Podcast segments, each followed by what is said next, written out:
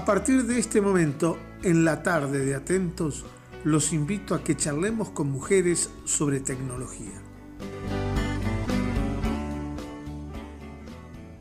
Muy buenas tardes, eh, Victoria Pérez, ¿cómo te va? Buenas tardes, ¿cómo estamos? Buenas y frías tardes, ¿no? Porque por acá, qué bárbaro.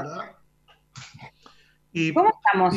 Y, con lluvia de a ratos, pero niebla, estoy mirando a través de, mi ventanal, que bueno, solo veo los arbolitos cercanos. los que están me, pasa lo, mismo.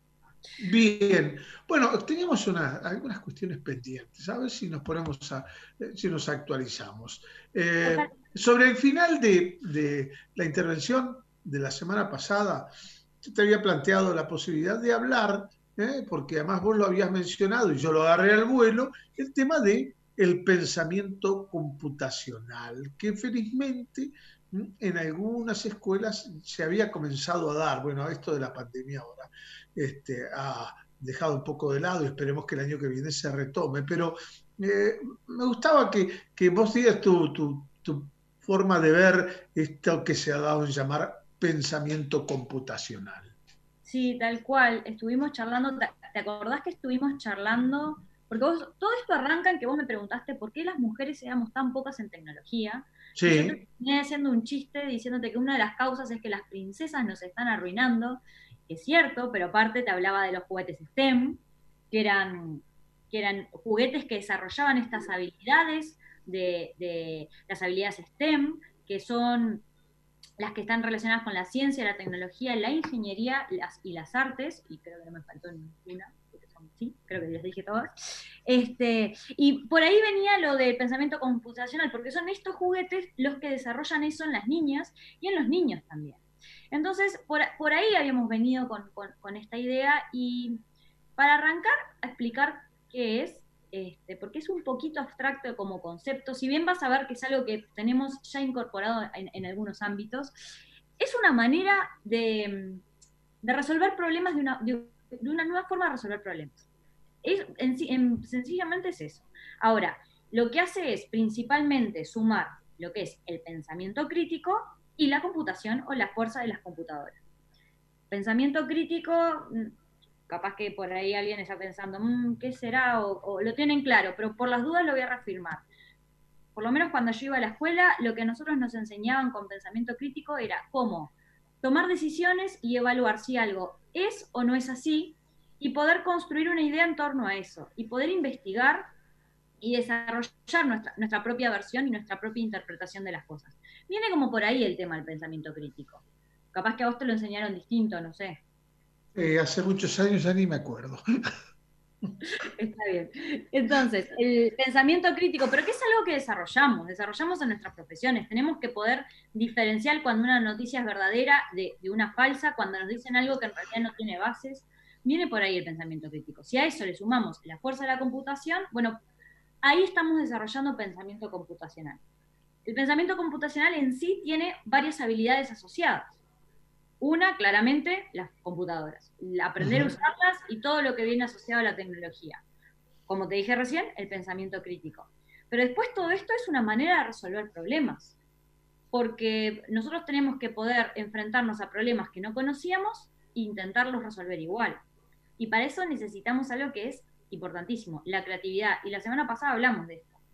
La creatividad se usa muchísimo a la hora de enfrentarnos un problema que en realidad nunca habíamos visto antes. Tenemos que desarrollar formas creativas de resolver estos problemas. Y después dos habilidades súper importantes que son más bien habilidades blandas, que son claves hoy en día a la hora de explicar o de usar este pensamiento computacional, que son la comunicación y la colaboración.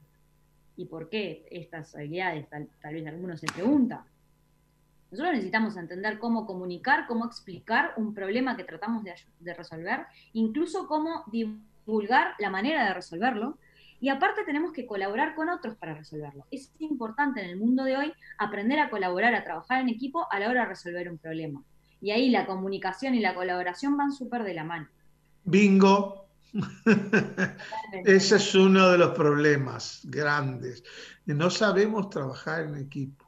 ¿eh? Hay algunos hemos tenido la, suerte de integrar equipos en los que, bueno, primaba el aprendan a trabajar en equipo y vamos a hacerlo. Porque trabajar en equipo no es juntar 10 personas y, ya está, es como un equipo de fútbol. Que, bueno, muchachos, vayan y jueguen. No es así. Somos un equipo, vayan y jueguen. Y creo que eso se aplica en la vida eh, cuando eh, vos te dicen, somos un equipo. Alguien presenta un nuevo jerarca y lo primero que dice, eh, somos un equipo. A ver, pero ¿y a qué jugamos? sí, sin duda la habilidad del trabajo en equipo y de la colaboración en, todos los ámbitos es clave. de hecho, hoy en día es, impensado lograr los niveles de comunicación y de difusión masiva que hay de la información si no fuera de manera colaborativa. Un ejemplo bien fácil, la Wikipedia, es completamente colaborativa. La gente se suma y, suma su conocimiento y sus opiniones y corrige al otro. Y crece y tiene las dimensiones que tiene porque es colaborativo. Y eso se aplica a, la diaria, a un equipo, como vos decís, a un equipo de, trabajo en una oficina, como a una empresa, como a un grupo de empresas que juntas quieren desarrollar alguna nueva estrategia. Es, es algo que debería ser tan, tan importante a la hora de ser enseñado como la matemática. Pero bueno, todo esto del pensamiento computacional, está bien, yo te conté lo son las habilidades, es una nueva forma de pensar, ¿y para qué me sirve a mí esto o para qué me sirve enseñárselo a los niños, al fin y al cabo? Si no quiero que niños resuelvan, este, que, sean todos eh, del tipo computadora, ¿para qué me sirve? Entonces, principalmente lo que, lo que yo por lo menos en mi en mi opinión, destaco, es que si nosotros desarrollamos este pensamiento, la habilidad que más fuerte vamos a tener es la de aprender a aprender, que es como un trabalenguas, ¿no? Esto también lo aprendemos en, en, otras áreas, pero con, con, esta, con esto del pensamiento computacional se, se ve mucho más claro. Nosotros necesitamos poder desarrollar habilidades para en el momento de enfrentarnos a problemas que no conocemos, poder aprender esas soluciones, poder encontrar caminos para llegar a soluciones de esos problemas. Hay como una pregunta que, que, uno, uno, a veces se hace pensando en, generaciones que van a venir, que es, ¿cómo van a resolver problemas de cosas que aún no se inventaron? ¿Cómo se van a enfrentar a resolver cosas, a usar productos que no han sido inventados? Eso es algo que a nosotros nos pasaba hace 10 minutos, porque todo el tiempo salen productos nuevos. Pero entonces podernos enfrentar estos productos y poder aprender la manera de usarlos, de ahí viene el concepto de aprender a aprender. Y más que nada cuando hablamos de problemas que no tenemos ni idea cómo resolverlos. Y, la incógnita del mundo, del mundo que se viene, ¿no? Que no se viene, ya llegó, pero a veces seguimos pensando que va a venir y nos está atropellando. Y nos atropella. Totalmente, pero es algo que nos pasa hoy, hace, hace yo 30 años atrás el celular no existía. Y hoy en día es algo de todos los días. Y como ese hay mil ejemplos.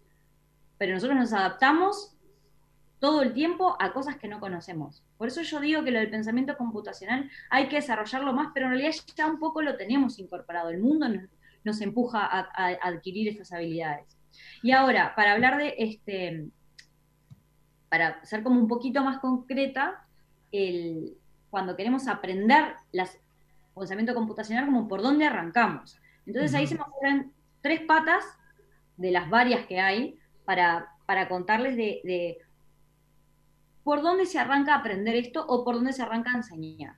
Una es la famosísima teoría del divide and conquer, que seguro muchos la han escuchado, porque es antiquísima. Nada de esto en realidad es inventado ahora. En realidad son cosas que ya existen y, que se, han unido y, en, este, acercado para, para formar esta nueva teoría. Pero el divide and conquer existe siempre y siempre, muchas veces la gente lo asocia a la guerra. Y en realidad no tiene tanto sentido. Digo, tiene sentido ahí, pero para nosotros el divide y conquistarás es parte del, razonamiento matemático de todo el tiempo. Cuando uno se enfrenta a un problema, cuando yo tengo que resolver un programa, problema de programación, lo que hago no es atacar el problema entero, sino es lo agarro, lo divido en pedazos chiquitos, tan chiquitos como yo los pueda manejar empiezo a resolver los problemas chiquitos y después voy sumando problemas chiquitos más problemas chiquitos y así voy armando el, puzzle completo. Y así es como se enfrenta cualquier problema. Lo agarramos y lo subdividimos en partes que podamos manejar.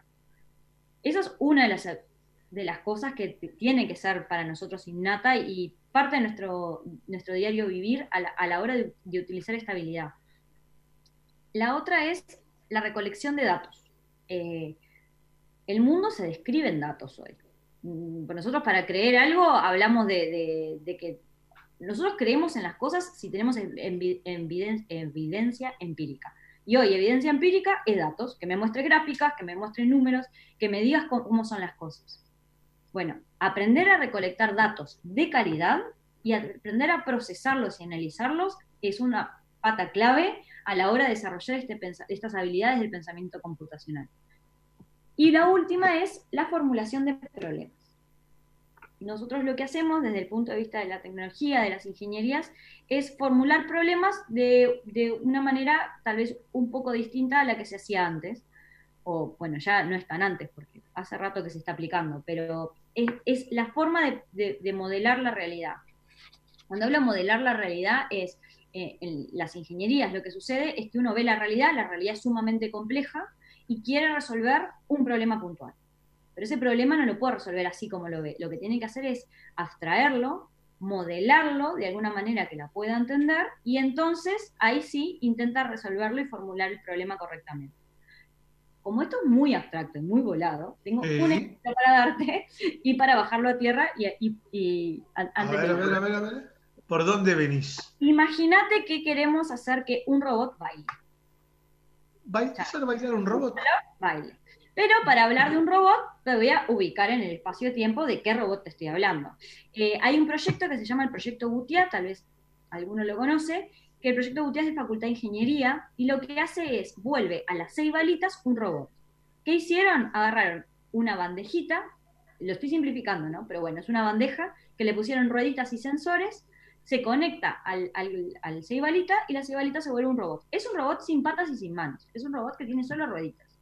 Y tiene sensores, puede ver, tiene, tiene algunas cosas interesantes.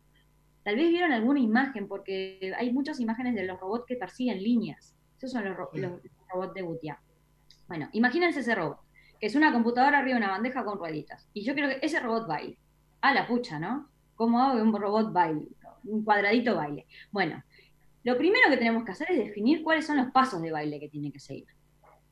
Porque los pasos de baile que tienen que seguir al final van a ser nuestro algoritmo. Entonces, yo te propongo un baile muy elemental.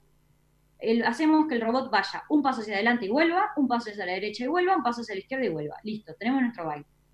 Ahora, ¿cómo volvemos esto un algoritmo? Bueno, para volverlo un algoritmo lo que hacemos es decirle, avanza uno, retrocede uno, derecha uno, izquierda uno, izquierda uno, derecha uno. Entonces lo que hicimos fue ir hacia adelante, hacia la derecha y hacia la izquierda. Ya está, ese es nuestro algoritmo. No tenemos que hacer mucho más. Ahora, el siguiente paso sería que Butia hiciera nuestro algoritmo, lo, implementara. Bueno, para eso tenemos que aprender de computación, tenemos que entender el lenguaje y ahí existe un programa en la UTIA que se llama Sketch, este, Scratch, perdón. Eh, y Scratch, la verdad que es bastante sencillo de aprender. Se programa con cajitas. Vos pones cajitas que dicen paso hacia adelante uno, un paso hacia atrás, un paso hacia la derecha, un paso hacia la izquierda, y literalmente escribís así, un paso a la izquierda, un paso a la derecha. Seguís todos nuestros pasos del baile y después pones play. Al poner play, Butia se va a mover. Y ahí vamos a poder probar si en realidad está haciendo lo que nosotros queríamos que hiciéramos. Vamos a ver lo que se mueve hacia adelante, hacia la izquierda y hacia la derecha. Y hasta ahí lo que tuvimos es nuestro robot que baile. Pero ¿qué pasa? Ahí capaz que nos damos cuenta que en realidad se está moviendo poco. Si está moviendo poco, tenemos que ponerle un poquito, un poquito más de pasos, por ejemplo. Entonces lo que nos conviene es iterar. Y si iteramos, volvemos a empezar y volvemos a agarrar nuestro algoritmo y hacerle alguna mejora y después volvemos a escribir nuestro programa con nuestras mejoras y lo volvemos a probar y seguro que encontramos algo para mejorar y volvemos a iterar y volvemos a iterar. Y ya está, estamos aplicando el pensamiento computacional. Esa es la manera de empezar a pensar de la manera de, modelar, de modelar y de resolver problemas. Pues lo que querés es que el robot no se parezca a un chico que va a su primer cumpleaños de 15 y lo hacen bailar con la quinceañera y no sabe ni cómo moverse en el vals. Bueno, puede competir con ella perfectamente el robot. Me pareció eh, estupendo este, el ejemplo. Proyecto Butiá, está bueno. este, que, lo busquen, ¿no? Y que, vean las, las, posibilidades, ¿no? Totalmente, de hecho están muchas escuelas del interior y en Montevideo, y sabes que en una de esas podemos charlar un poco de quiénes son los que enseñan robótica la próxima vez. Porque hay, casos que, interesantes que enseñan robótica a niños y cómo son esos casos. Porque vos imaginate que qué más divertido que aprender matemática y pensamiento computacional que a través de un robot. Así que podemos charlar de eso. ¿Lo dejamos como pendiente para la semana que viene? Me parece bárbaro. Antes de irme, recordarles que yo vengo de parte del proyecto Mujeres en IT Uruguay, que nos pueden ir en las redes como Mujeres IT UI, que nos pueden buscar en la web, mujeresit.ui, y que nada, estamos acá para, para escuchar sus dudas, sus consultas o para acercarse a colaborar. Virginia, gracias por, Victoria, digo, gracias por el apoyo, gracias por estar y que tengas un lindo fin de semana. Igualmente. ojo que va a ser más frío. Cuídate. Chao, chao.